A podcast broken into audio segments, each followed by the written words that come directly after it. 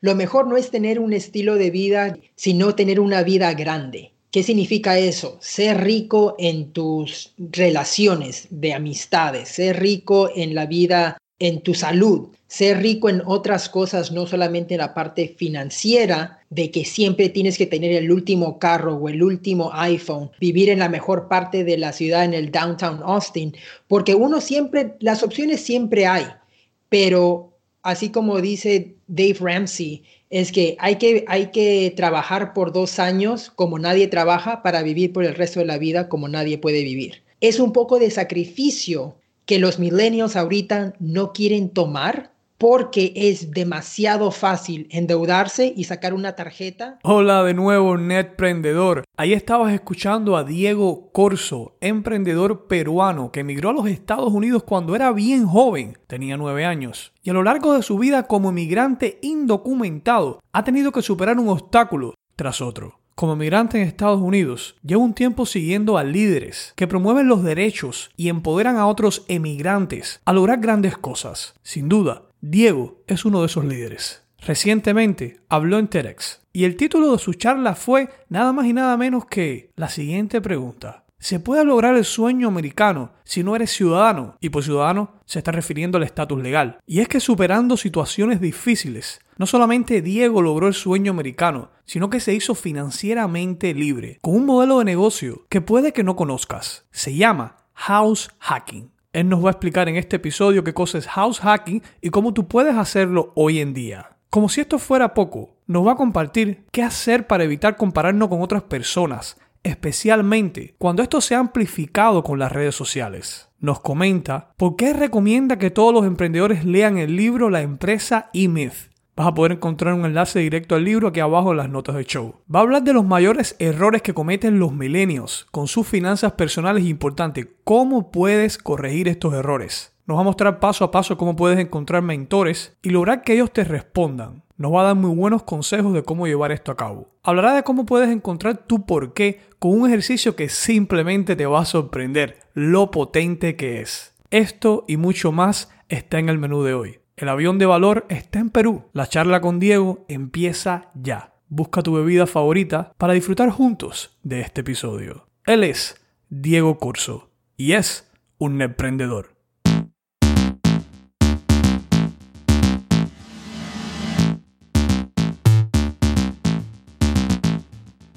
Bienvenidos a Netprendedor, el podcast para emprendedores y todos aquellos que deseen tener su propio negocio online, con la ayuda de nuestro maestro Raúl Manuel, cual su misión es guiarte a crear y crecer tu emprendimiento digital.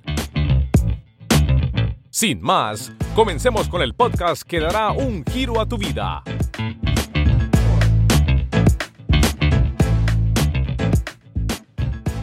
Hola, hola Diego, ¿cómo estás? Buenos días, Raúl. Muy bien, gracias. ¿Usted? Muy bien, muy bien. Un placer tenerte aquí. Recientemente vi tus charlas, tu charla en TEDx. Qué bien. Primero que nada, felicidades. ¿Qué tal la experiencia? Muchísimas gracias. Sí, fue una, fue una bonita experiencia en poder compartir mi historia con... Ahí había como más de 300 personas y fue algo increíble. Eh, ¿El título lo escoges tú o sea, me, encantó el título. ¿Cómo puede, sería la traducción español? Sería, ¿cómo puedes lograr el sueño americano cuando no eres ciudadano? ¿Eso lo escoges tú? Exacto. Eso yo lo escogí, yo escogí cómo puedes, cómo puedes tener el sueño americano si no eres americano, pero ellos lo cambiaron a ciudadano. Ellos deciden a las finales cuál es el último título, pero sí. Ya, bueno, la charla la voy a poner en enlace aquí abajo en las notas del podcast para que puedas escucharlo. Eh, primero que nada, quiero agradecerte por todo lo que haces. Eres una voz para los inmigrantes que estamos en Estados Unidos y, me siento muy orgulloso de que personas como tú sean líderes y que siempre estén compartiendo esto y poniendo un mensaje de los inmigrantes allá afuera, que somos parte de este país, o sea, somos millones de personas aquí y, no podemos ser ignorados. Exacto, exacto. Y, y, habiendo sido parte, o sea, yo, yo vine acá de Perú cuando tenía nueve años ahora que soy un dreamer y tengo DACA y todo, o sea, nosotros, igual a todos los inmigrantes, hemos, ya hemos sido parte de este, este país ya por años. Entonces, a mí, para mí es una opción, ok, ya he, ya he, tomado educación de acá gratis y todo eso, ahora ya nosotros podemos darle las gracias al país y darle con pagar nuestros taxes y el trabajo y, crecer acá. Claro que sí, así mismo es. Para las personas que no sepan, eh, ¿nos puedes definir bien rápido qué viene siendo DACA y ser un dreamer? Sí, un dreamer es una persona, bueno, Estoy definiendo lo que viene de este, del Congreso ahorita. El, el, un dreamer es una persona que vino acá cuando era niño, que los trajo sus padres, o cruzaron la frontera ellos solos, pero es alguien que viene acá antes de los 18 años y cuando ya se vuelve adulto, este, ahí es cuando ya no sabe qué hacer porque es indocumentado, pero tampoco no vino acá por su culpa. Entonces, eso es lo que se llama un dreamer y ahora hay dreamers de todas las edades, ¿verdad? Porque cuando pasó lo de DACA, que fue en el 2012, para los que podrían, los dreamers que podrían calificar para DACA, que es el programa que nos, que nos da la opción de la, oportunidad de manejar, de tener un Social Security y de trabajar, esos fueron las personas que vinieron antes de los 16 años que se han graduado de la, del high school, de la secundaria, y que no tienen nada de crímenes en su récord. Y ahora ya nosotros que hemos graduado, que hemos ido a las universidades o ya estamos trabajando, ahora nosotros tenemos cada dos años, tenemos que presentarnos otra vez contra el gobierno y pagamos 500 dólares y nos renuevan ese permiso. Entonces, por ahora, pagamos 500 dólares cada dos años para que no nos deporten, para que no pase nada y nosotros seguimos aportando al país. Excelente. Me gusta esa frase que dices aportando al país y, es que no es fácil. O sea, ahora mismo eh, se vive una incertidumbre, ¿no? Sí, sí, sí, sí. Hay bastante gente y lo malo es que hay bastante gente que no sabe este, qué cosa es DACA o que los inmigrantes sí pagan taxes o que sí aportan. Hay mucha gente que que la verdad que es, e, es un poco ignorante de eso porque nunca han sido educados y por eso es de que yo estoy participando ya más contando mi historia y también dando mis TEDx para, para que la gente sí aprenda. Y cada vez que cuento mi historia al frente de grupos de inmigrantes y como a grupo de conté a un grupo de millonarios, de, eran como 100, 120, 150 emprendedores millonarios y seis vinieron a mí y me dijeron, wow, Diego, has cambiado mi manera de pensar de los dreamers y de los inmigrantes porque yo solo veo lo que veo en las noticias y no ve y, y nunca había conocido a una persona que haya tenido y todo el camino que uno tiene que pasar para llegar en donde está. Tienes toda la razón, tienes toda la razón. Y de hecho quería hacerte una pregunta. ¿Qué ha sido lo mejor y lo peor en tu experiencia de ser emigrante en Estados Unidos? Lo mejor ha sido de que cuando vinimos acá empezamos desde cero.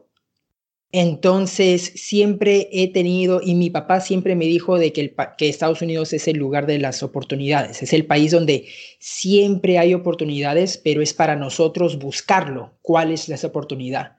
Entonces, habiendo empezado desde cero, yo sé, o sea, sé humildemente qué cosa es cuando empiezas desde cero a cuando llegas a tener un poco ya más de, de triunfos y de sobresalir, pero si pasa algo, siempre voy a poder empezar desde cero.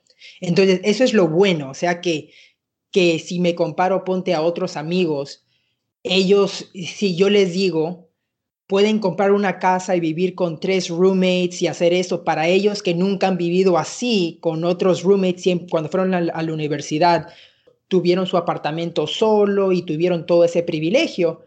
Para mí, poder comprar una casa y vivir con tres roommates fue algo normal. Entonces, eso me ayudó a mí a sobresalir y poder empezar para mí invertir en lo de real estate. Para darte un ejemplo, lo peor o la parte más difícil ha sido que siempre, siempre he tenido un obstáculo cuando he querido hacer, hacer algo grande. O, o, ni siquiera hacer algo grande, sino ser algo normal como mis otros amigos. Te doy un ejemplo. Este, cuando tenía 16 años, Yo la verdad, yo no sabía qué significaba ser indocumentado y de ahí me di cuenta de que indocumentado no pueden tener este, el permiso para manejar.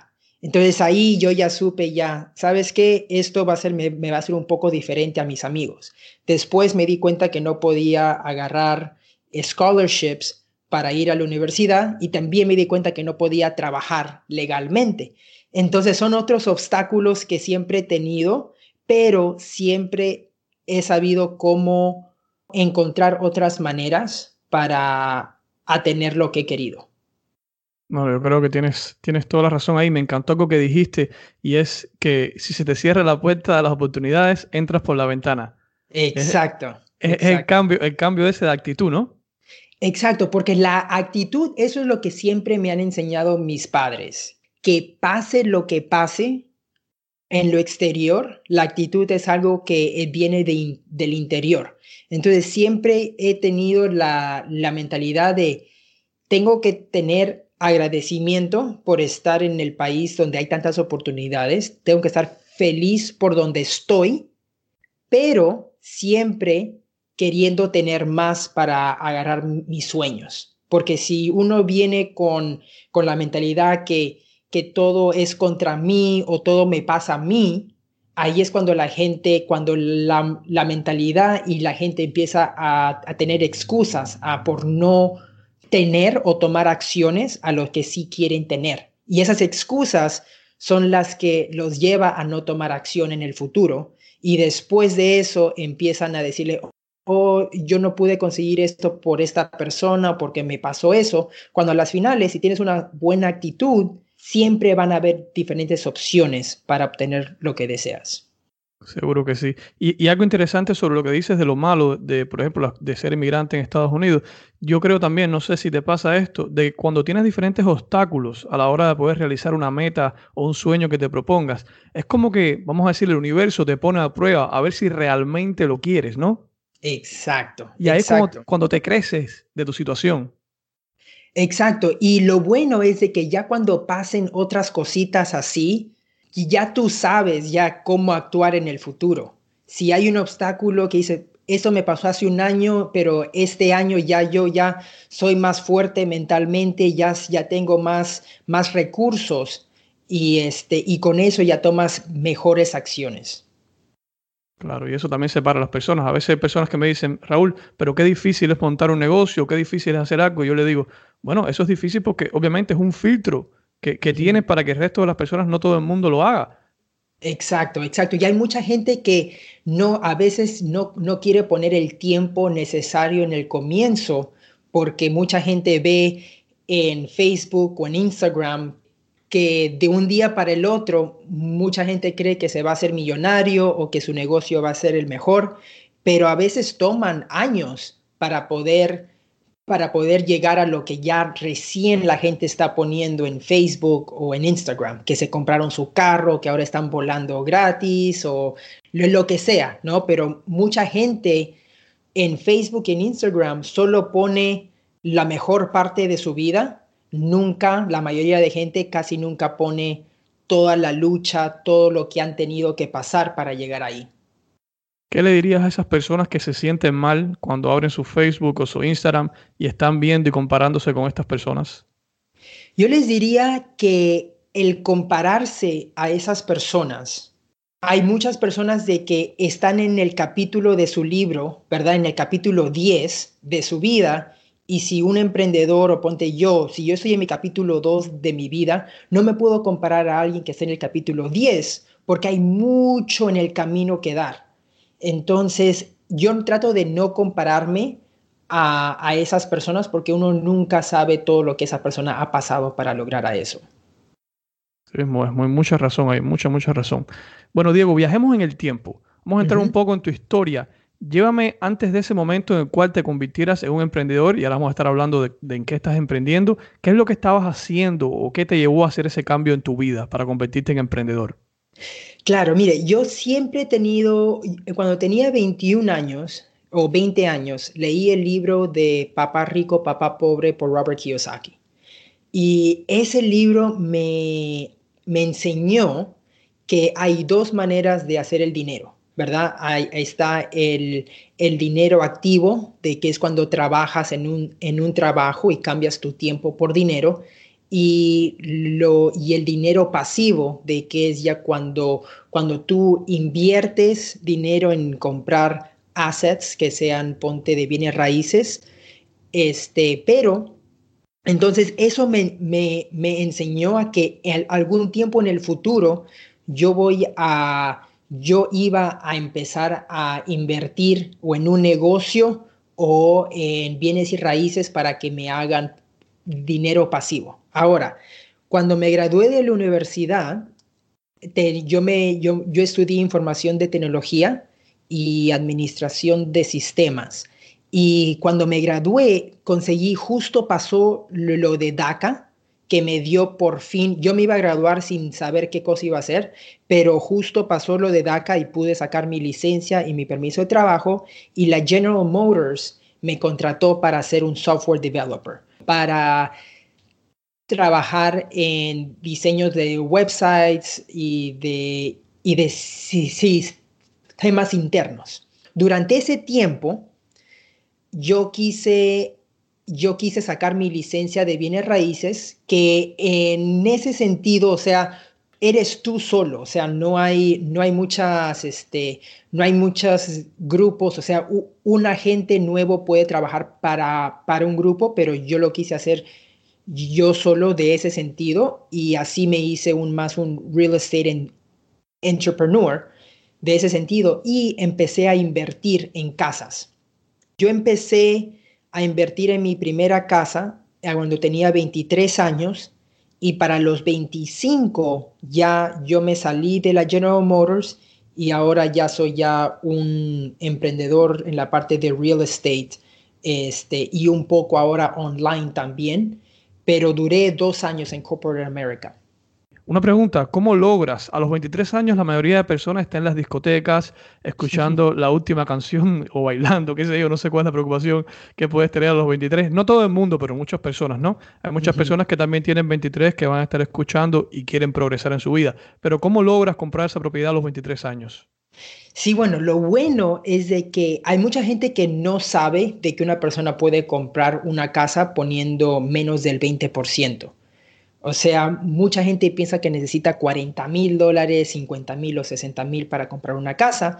Lo que yo hice aquí en Austin es yo compré una casa poniendo el 5% de enganche, que para eso era menos, del, menos de 8 mil dólares, y decidí comprar una casa de cuatro cuartos, mientras que yo vivía en el master, podría rentar los tres cuartos para tres otros inquilinos.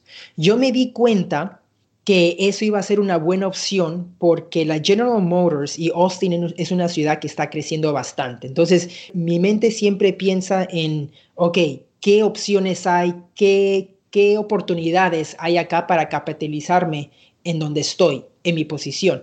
Entonces, GM empezó a contratar como a 500 o a 1000 a mil estudiantes que se hayan graduado de todo Estados Unidos y dije, wow, todas estas personas que están viniendo se van a mudar más que seguro en, un, en, una área cerca a la, a la compañía.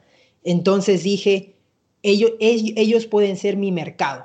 O se quedan a vivir en mi casa por tres meses, seis meses, o en el futuro yo los puedo ayudar a rentar una casa o a comprar una casa. Y ahora ese ha sido más mi mercado con el que ya yo me estoy este, con el que yo estoy ayudando aquí en Austin. Son bastantes, son los software developers de GM, pero compré esa casa poniendo 5% de enganche, vivo con tres roommates y la renta de que ellos me pagaban a mí, pagaba para mi casa y también pagaban para, tenía como 200 dólares extras o 300 que pagaban para mi carro. Entonces, desde los 23, 24 años, he vivido gratis y mi carro ha sido pagado por otras personas. Eso me dio la oportunidad a, o sea, no vivía en un lugar lujoso, no vivía en un lugar así, así, o sea, perfecto, pero me he sacrificado al comienzo para poder ahora ya tener ya lo que tengo ahora ya cinco años después, que ahora ya tengo 13 propiedades, tengo ya varias opciones y eso me ayudó a salirme del corporate America sin tener que preocuparme si mi negocio iba a sobresalir en, en ese sentido, porque ya yo me había puesto en la posición de que vivía gratis. Y eso me ayudó a, cuando empezaba mi negocio, a no a no venir de la parte que necesitaba hacer esa venta si no, si no me iba a deprimir, si no venía ya con la mentalidad, mira, no necesito el dinero, lo estoy haciendo para ayudar a las personas y porque me gusta. Entonces, esa fue la mentalidad que tuve y eso lo puede hacer cualquier persona que sea milenio o que quiere invertir en real estate, porque uno puede comprar una casa o también un duplex, triplex o quadplex por todos lados de Estados Unidos poniendo 5% o 3.5%. Y ahí fue donde introduciste el término de house hacking, ¿no? De house hacking, exacto, porque ahí ya fue cuando ya me di cuenta de que una persona que recién se acaba de graduar o cualquier persona puede vivir gratis. Y empecé con mi house hacking desde ese momento una persona que no sepa nada, ¿cómo puedes definir qué cosa es house hacking?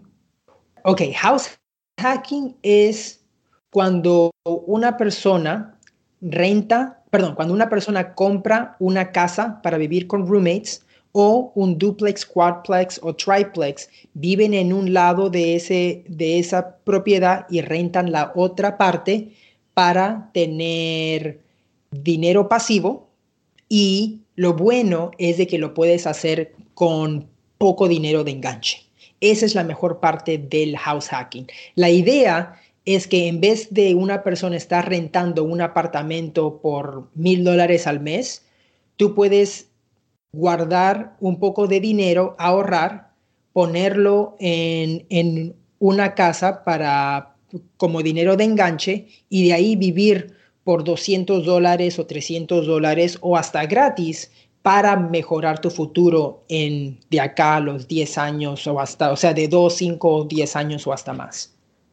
¿Cuál, ¿Cuál es la mayor diferencia entre rentar la casa completa o el apartamento o hacer el house hacking?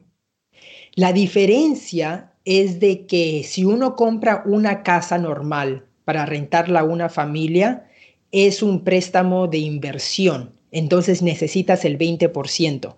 Pero si tú vas a vivir en la casa, en inglés se llama owner occupied. Cuando el dueño va a vivir en la casa, tú tienes acceso a poner 5%, 3.5% o si vives, puedes calificar para un USDA loan, puedes poner hasta 0% de enganche.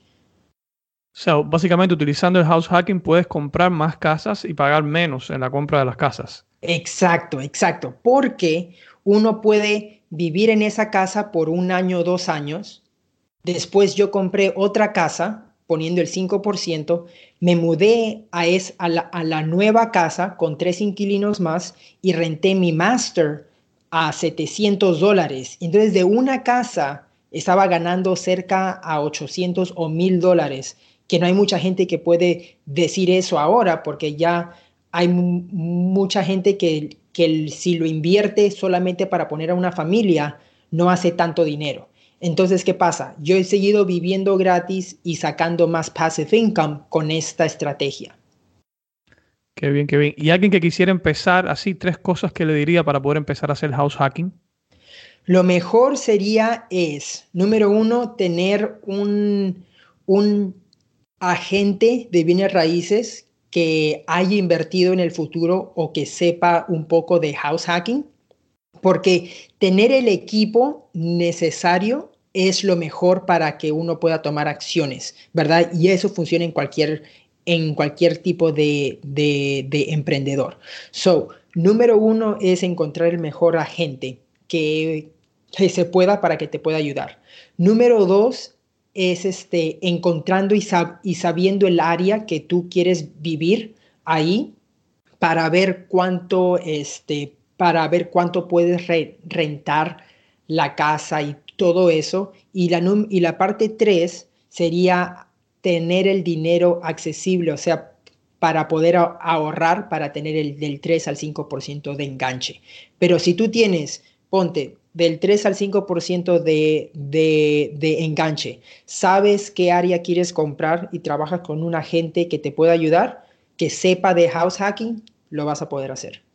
¿Recomiendas algún área específica? O sea, buscar zonas que tengan, que sean de estudiantes o algo así específico. Claro, lo mejor es todo depende de la edad que tenga la persona que quiere, que está queriendo invertir. Ponte, tú puedes comprar una casa que está cerca de la universidad y tus inquilinos van a ser gente que está estudiando ahí o, o que se están graduando, que están estudiando para un máster o en áreas donde hay corporaciones. Ponte por donde yo vivo, está la GM, está Dell, Samsung, y todos mis inquilinos ganan muy bien, que es la mejor parte, porque todos mis inquilinos ganan bien y son jóvenes, porque esas, esas compañías están, están contratando a gente joven que sepa de tecnología. Entonces, esa esa es la otra parte. Otras personas hacen Airbnb en los cuartos y hay otras personas, ponte, de que los inquilinos son los, ¿cómo se dicen? Son gente que trabajan, que vienen a la ciudad para, para un tipo de contrato por un mes o algo así. Entonces hay bastantes, bastantes opciones, todo depende cuál es la que te funciona a ti. Súper interesante el tema de house hacking. Una pregunta, ahora mismo si tuvieras que resumir el estado de tu negocio actual con una palabra, ¿qué palabra escogerías? Mi negocio actual, mm, con una palabra, ahorita sería potencial. Ahorita estoy en un, en un lugar donde mi negocio, si tomo las acciones correctas, hay bastante potencial en lo que yo puedo hacer. Qué bien, qué bien. Y una de las cosas también que estás haciendo, no solamente el house hacking, también te estás expandiendo, me estabas contando en el área de real estate, aplicar modelos de afiliación también en lo que estás haciendo. Exacto, sí, esa es una de las cosas que siempre he visto, ok, yo, yo puedo hacer un agente de bienes raíces aquí en Austin, pero uno puede capitalizarse más, todo depende de su historia y de qué tipo de negocio pueda haber para ayudar a más, a más personas. Entonces, y escogiendo un, este, escogiendo un segmento o una parte de todo el mercado. O sea, aquí hablando de emprendedor a emprendedor, ¿verdad? Entonces, yo he escogido mi, mercado nacional, ahora son los dreamers, porque yo soy un dreamer y mi historia está, está inspirando a bastantes personas que son dreamers y que tienen DACA a poder que si yo lo puedo hacer, si yo puedo comprar una casa, ¿por qué no ellos?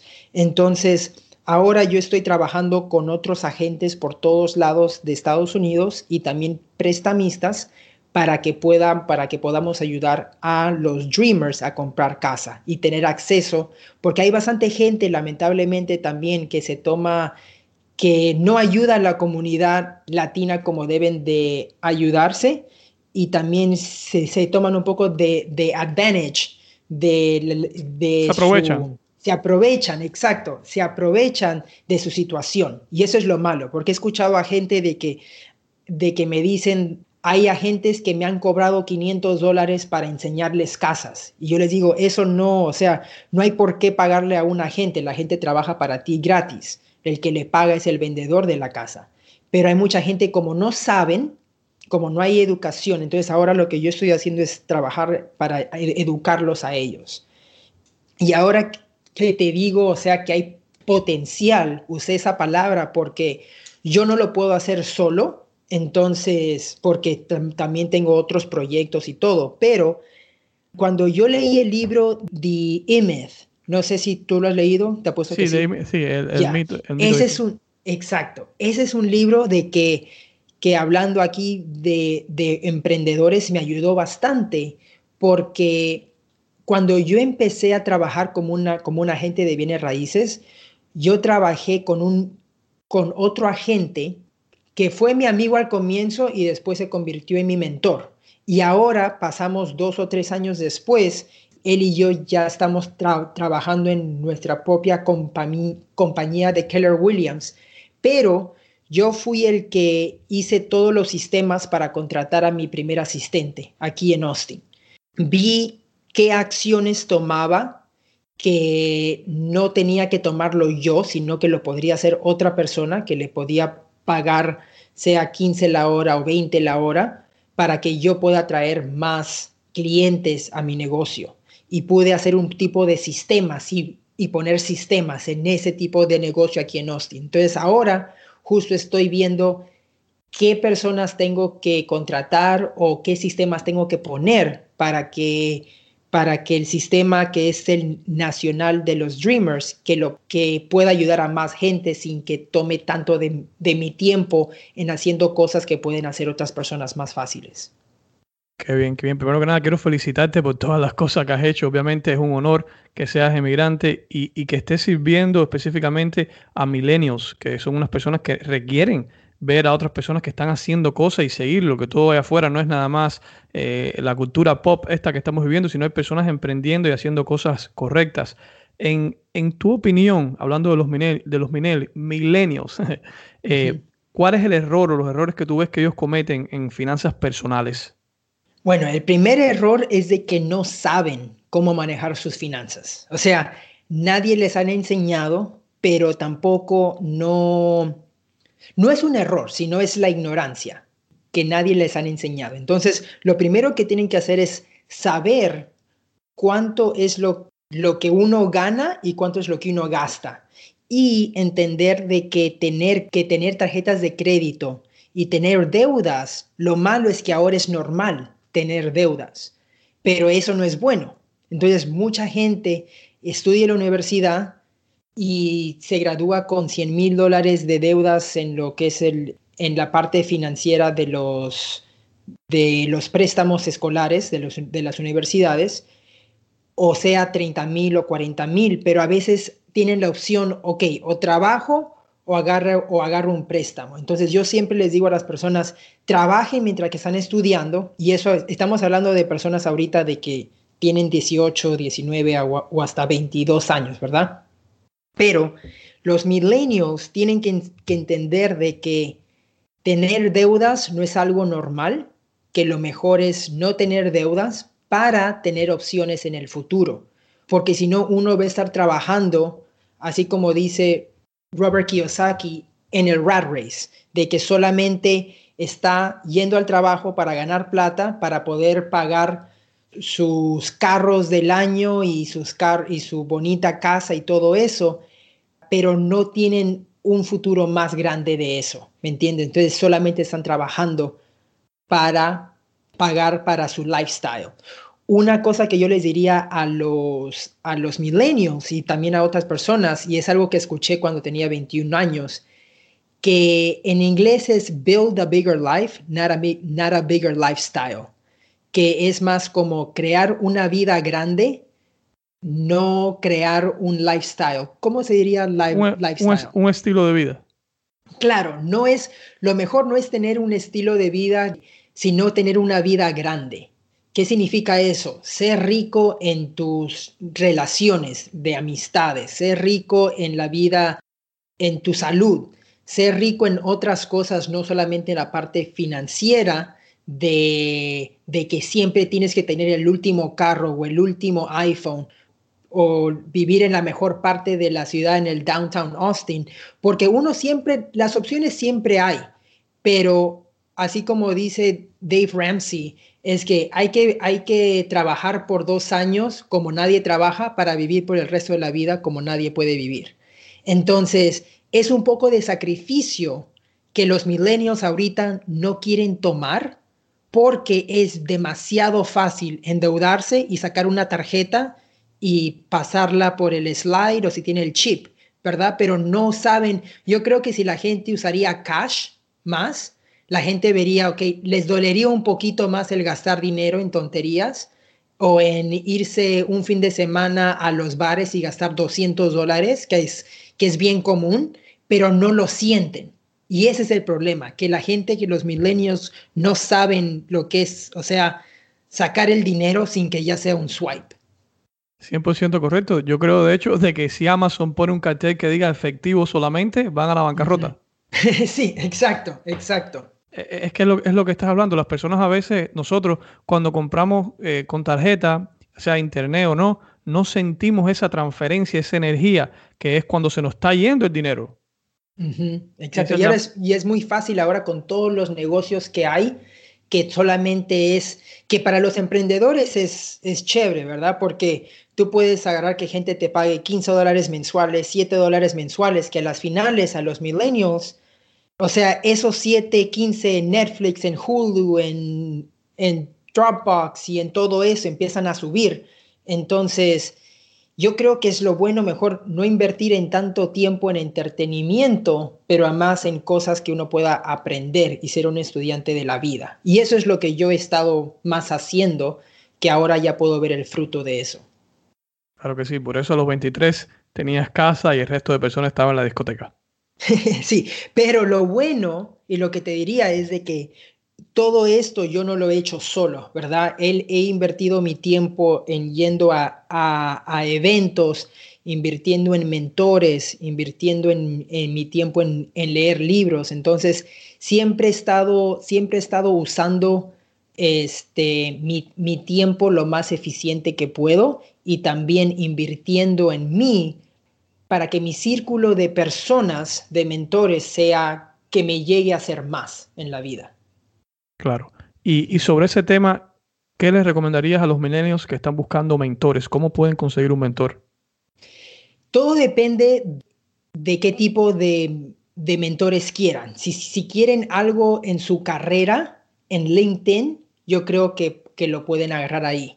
Si es algo que sea más emprendedor en algo que es más por el, por el Internet o por real estate, hay bastantes opciones siguiendo a personas en el Instagram o en social media o si escuchas un podcast. Este, y después de eso, yo te diría que los contactes a ellos o por Twitter o por Facebook y a ver si te pueden dedicar 15 minutos para hablar un poco de ti por teléfono o si son locales, si son locales, lo que les recomendaría es si les pueden, si, si le mandan un email y le dicen, mira, me, me gustaría encontrarte contigo por 30 minutos, te compro un café o un almuerzo, pero tienes que darles a ellos un poco de value, o sea, agradeceles por, su, por el podcast o por el libro de que ellos han, han escrito y cuando les mandas el email, les puedes decir las tres cosas de que te encantó de su libro o las tres cosas que tú has tomado acción después que escuchases el podcast. ¿Me entiendes? Porque uno tiene que también traer, si vas a tomar el tiempo de un mentor, tienes que traerle un poco de value. Ahora, después que te encuentres con esa persona o que hables con él por el teléfono, lo que recomiendo es que tomes acción en lo que te han dicho. Porque si no tomas acción, para ellos van a ver que, ha sido una, que han sido un gasto de tiempo. Entonces, si tomas acción y el segundo email que les mandes a ellos va a ser, mira, yo aprendí esto de ti y ya lo estoy ejerciendo o ya compré el libro que me recomendaste, mi siguiente email para ti va a ser lo que he aprendido de ese libro. Y son cosas así pequeñas que en el futuro puede llegar a ser grande. Por ejemplo, el mentor con el que empecé aquí en real estate, yo le dije, mira, yo no sé si quiero ser un agente de bienes raíces, pero para ver si me gusta, déjame manejarte y ser tu chofer durante un fin de semana o dos fines de semana. Y trabajé gratis por él, fuimos, yo, yo manejaba o él manejaba y yo hacía los appointments aquí, este, o sea, mientras que él manejaba para ver las casas con sus clientes. Y yo trabajé gratis de ese sentido por dos fines de semana, pero ahí fue cuando me di cuenta de que sí lo quería hacer o que no lo quería hacer. Y él que me dijo que me quería, que quería ser mi mentor, para él él vio mi esfuerzo y mi empeño. Entonces, eso fue lo que yo hice y de verdad me, me salió muy bien. Excelente lo que dices. Bueno, eh, varias cosas aquí. Primero, lo que mencionas de escribirle ese correo electrónico es que seguro la, bandeja de entrada de Gmail o cualquier servicio que use de, de, correos, esa persona siempre está recibiendo quiero, quiero, quiero, las personas quieren y cuando tú aportas, estás dando, llamas la atención. Eso es una de las cosas que puedo tomar aquí. Y segunda cosa es que probablemente Robert Kiyosaki no use Uber por todos los requests que debe tener de personas diciéndole, te manejo, te manejo, ¿no? claro, exacto. Sí, sí, está bien interesante. Bien, pues nada, Diego, abramos, vamos a abrir un momentico tu caja de herramientas. ¿Cuál herramienta digital eh, es la que más contribuye a tu éxito como emprendedor?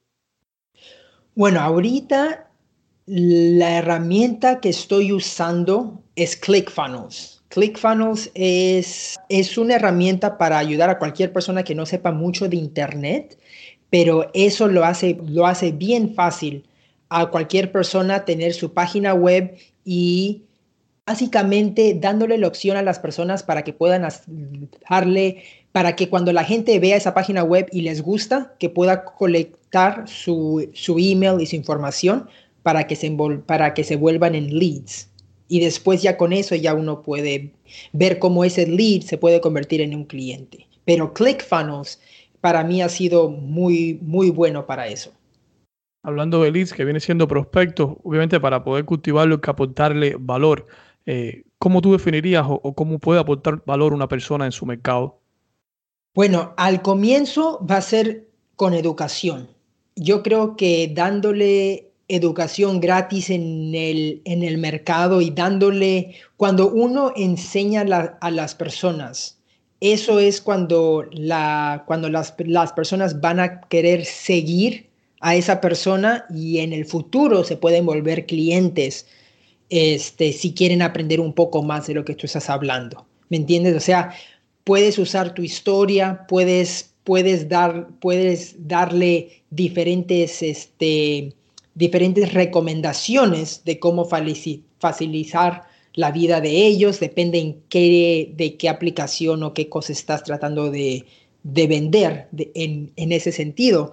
Pero yo creo de que dándole educación consistente y tener la constancia de que si vas a hacer videos todos los lunes, que todos los lunes hagas, y que no te saltas uno u otro. Y es difícil porque yo también tengo un poco de, dificultad en lo que es hacer videos constancios y todo eso, pero es algo de que, de, que Raúl, tú eres muy bueno porque siempre veo tus videos y tus lives y todo eso. Así que yo creo que haciendo eso es cuando uno de verdad este, tiene opción a crecer su negocio y saber de que esto demora tiempo. O sea, no es algo de que tú vas a poner un Facebook post en tu primer negocio y vas a tener 30 comentarios o 100 comentarios. A las finales pueden ser que tengas 10 views y 2 comentarios, pero mientras más los hagas, más ojos van a verte, más gente lo va a poder compartir con otras personas. Así que si haces el trabajo ahora, seguro vas a ver el resultado de acá seis, seis meses o hasta un año. ¿Y crees que todo el mundo puede enseñar y educar? ¿Crees que cualquiera, porque una persona me puede decir, sí, pero yo no, no, no creo que yo pueda. ¿Tú crees que todo el mundo puede educar y enseñar? Mira, ahora estoy aprendiendo, o sea, la verdad es sí, porque siempre hay una persona que, o sea, si tú sabes de algo de, si tú sabes algo de tu mercado, siempre va a haber una persona que sabe menos de ti. Entonces tu mercado va a ser esa persona.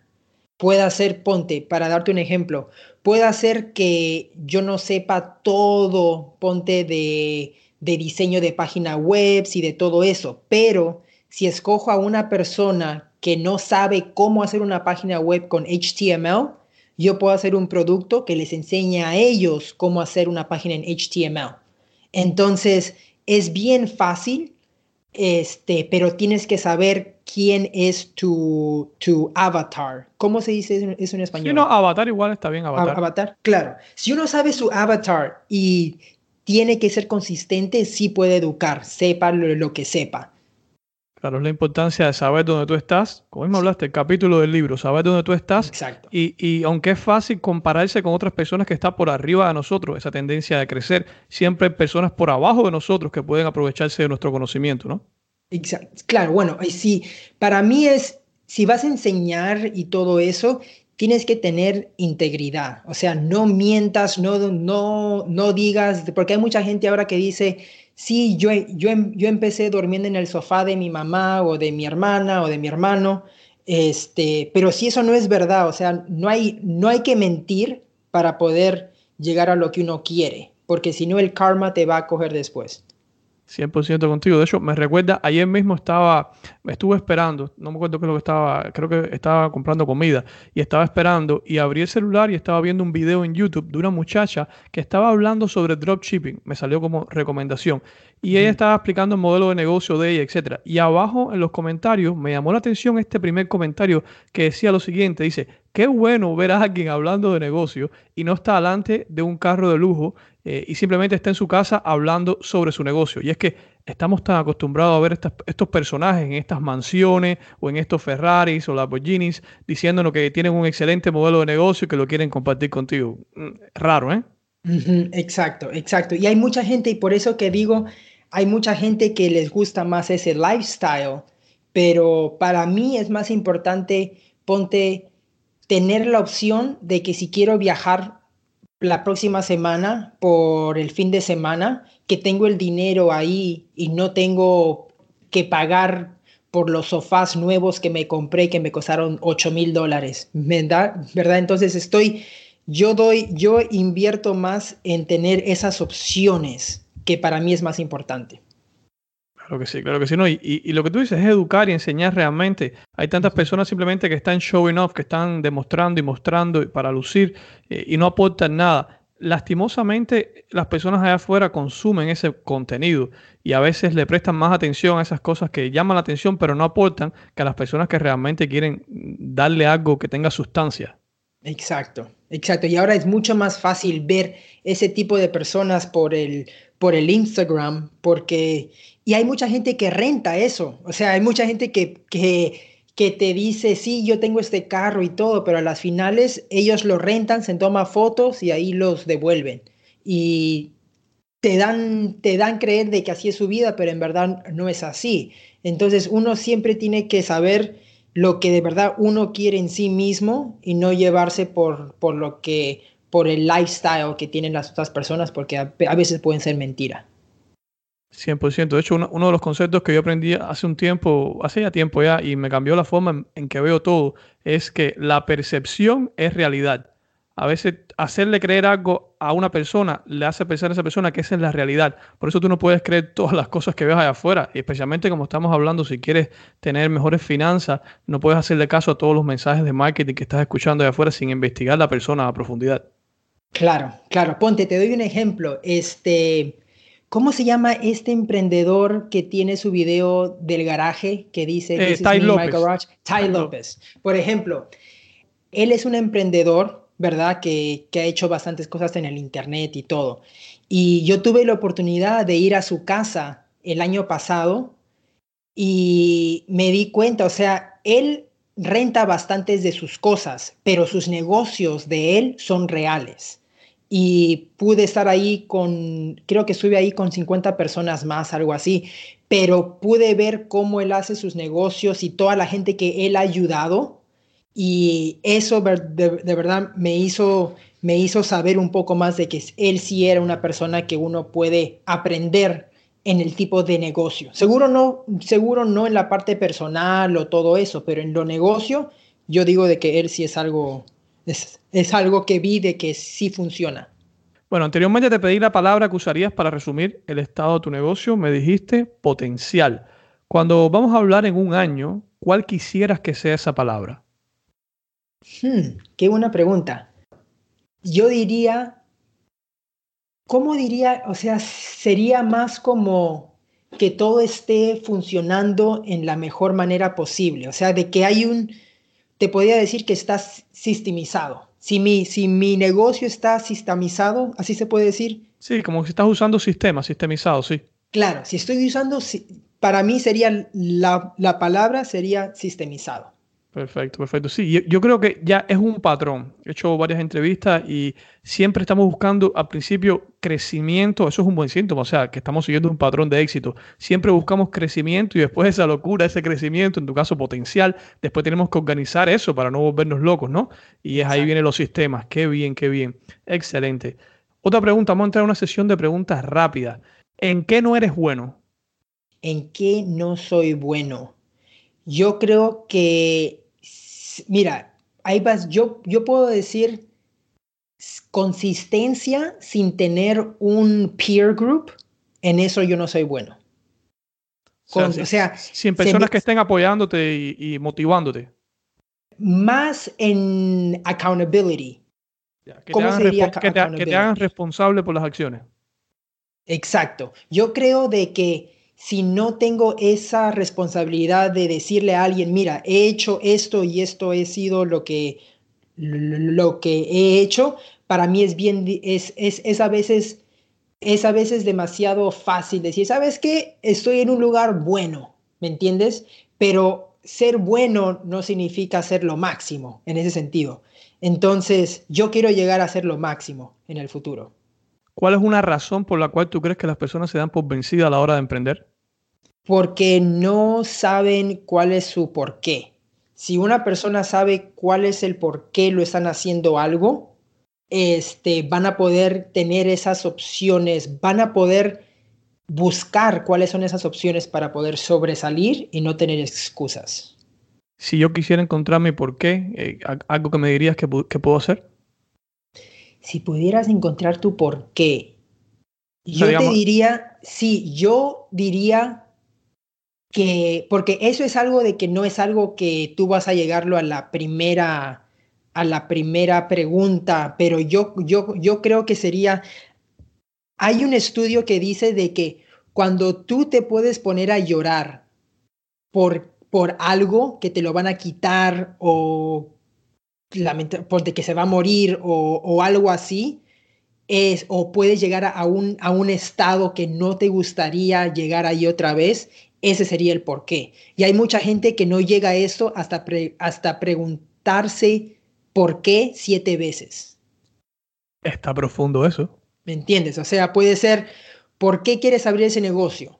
Ok, porque, porque quiero tener más tiempo. Ok, perfecto, pero ¿por qué quieres tener más tiempo? Porque, porque no quiero que mis hijos no tengan tiempo. ¿Y por qué? Porque mi papá no me dedicó el tiempo. O sea, tienes que llegar ahí a llegar como el siete por qué para llegar a tu, encontrar a tu por qué. Excelente. Seguiste preguntando. Excelente, excelente ejercicio. Ajá. ¿Qué te gustaría haber sabido cuando empezaste a emprender? Bien, son buenas preguntas. Este, lo que te diría es cómo, cómo manejar mi tiempo lo mejor posible. Eso es lo que me, me hubiese gustado en el comienzo. ¿Y cómo lo manejas mejor ahora mismo? Ponte, para darte un ejemplo, cuando recién empecé, yo trabajaba con gente que quería rentar casas. Pero para rentar una casa se necesita tener tres veces la renta, ¿verdad? Para, para, darte un ejemplo.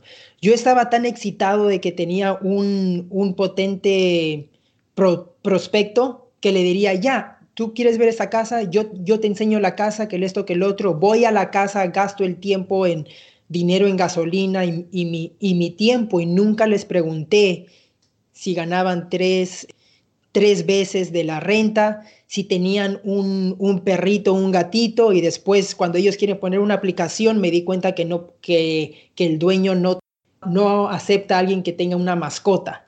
Entonces, esas son cosas que yo aprendí por experiencia. Entonces, ahora, antes de que, de que me ponga todo feliz que tengo un prospecto, primero les hago unas preguntas para ver si sí para, para ver si sí los puedo ayudar a lo máximo que puedo. O sea, segmentas mejor. Exacto, esa es la palabra. Si pudieras hacer que todas las personas que alguna vez han deseado emprender lean un libro, ¿cuál sería? Wow. Te yo recomendaría dos. El IMED, ese es necesario para, para poder empezar el negocio de la mejor manera. Porque si uno lee ese libro, va a poder pensar más en grande y empezar su negocio ya poniendo sistemas desde el comienzo, hacerlo después. ¿Ya? Ese es uno. Bueno, ya, si, si, si es un libro es ese, pero para la mente es Rich Dad Poor Dad. Excelente. Eh, padre Rico, Padre Pobre y el IMED. El IMED está en español. Voy a poner el enlace a los dos libros abajo aquí para que puedan accederlo. Y sí, es, exacto lo que tú dices. IMED, el mensaje, bueno, tienen varios mensajes, pero uno de los más fuertes es, es crear sistemas. Exacto. sea, tienes un negocio como tienes sistema. Cuando tú eres una sola persona haciendo todo, no tienes un negocio. Exacto, exacto. Tú mismo er-, eres un solopreneur de esa manera. Claro, todo un emprendedor que trabaja solo, bien, bien. Si pudieras hacer una llamada por Skype, por Zoom, por cualquier programa que te gusta, eh, mañana, unos 30 minutos para hablar de tu negocio con alguna persona, ¿quién sería? O sea, puede estar vivo o no. Hmm. Para hablar sobre mi negocio. Que te den consejo a lo mejor de cómo puedes crecerlo o, puede llevar a otro nivel. O sea, cualquier pregunta que puedas tener, ¿quién sería? Te diría que sería con Russell Brunson, el dueño de ClickFunnels. Sí, ¿por qué? Porque lo que es bien importante es el ahora todo en internet, que uno lo bueno es que lo puede hacer por todos lados del mundo, es el copywriting. Las palabras que uno usa en su página web para convertir a una persona que está viendo su página web a un prospecto cliente es el copywriting. Es cómo llegar, cómo convencerlo que de verdad tú lo puedes ayudar. Porque hay mucha gente que no sabe qué cosa es eso. Y porque él me puede hacer las preguntas que necesito para, yo creo, para llegar a cuál sería el funnel perfecto para llegarme a lo que yo quiero hacer. Qué bien, excelente, excelente. Bueno, nos quedan solamente dos preguntas. Eh, esta sería la siguiente y es ¿qué hack de productividad ha tenido un mayor impacto en tu capacidad para realizar un mejor trabajo como emprendedor? ¿Qué hack? Yo diría que, mira, yo diría que mi lista, o sea, yo, yo siempre tengo una lista en papel que hago en las mañanas para que me diga qué cosa, cuáles son las cosas más importantes que tengo que hacer durante el día.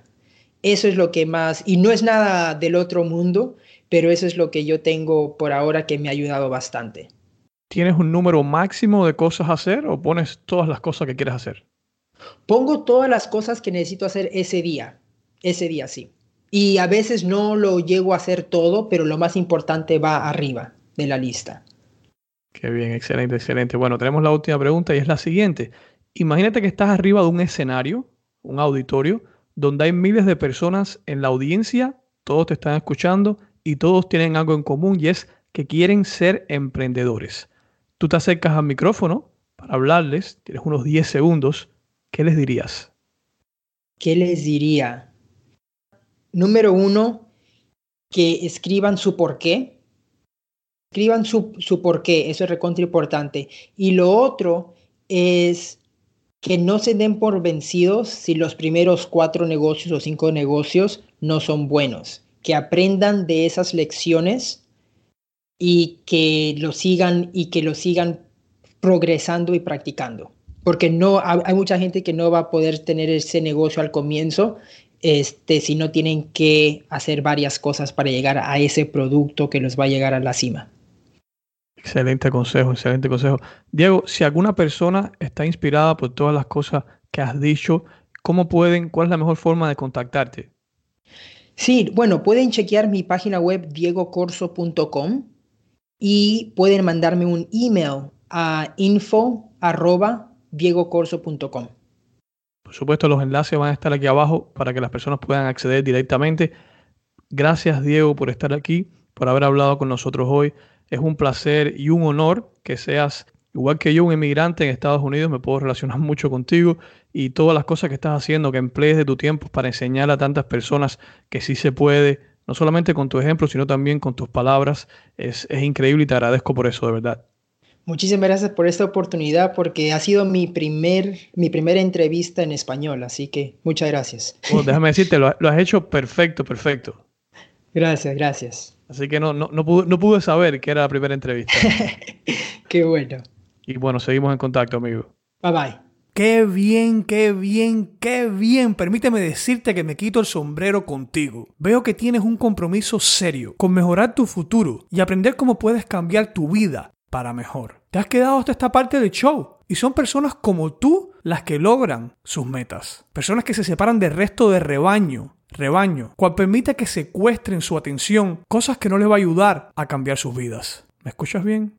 Te admiro. Y te doy las gracias por el apoyo a este programa. Seguimos en la lista de los podcasts número uno en Estados Unidos, México, Colombia y todo esto gracias a ti. Si te gusta el episodio de hoy, compártelo con algún amigo o amiga que le pueda mejorar el día. ¿Quieres dejarme saber lo que piensas del show? ¿Cómo te sientes? Escribe un comentario en la página del podcast netprendedor.com o en la plataforma en la cual estás escuchándolo ahora mismo. Puedes acceder a todas las notas, todos los libros y todos los recursos mencionados en las notas del show abajo de este programa o accediendo en www.netprendedor.com barra diagonal 8. Una vez más es www.netprendedor.com barra diagonal 8.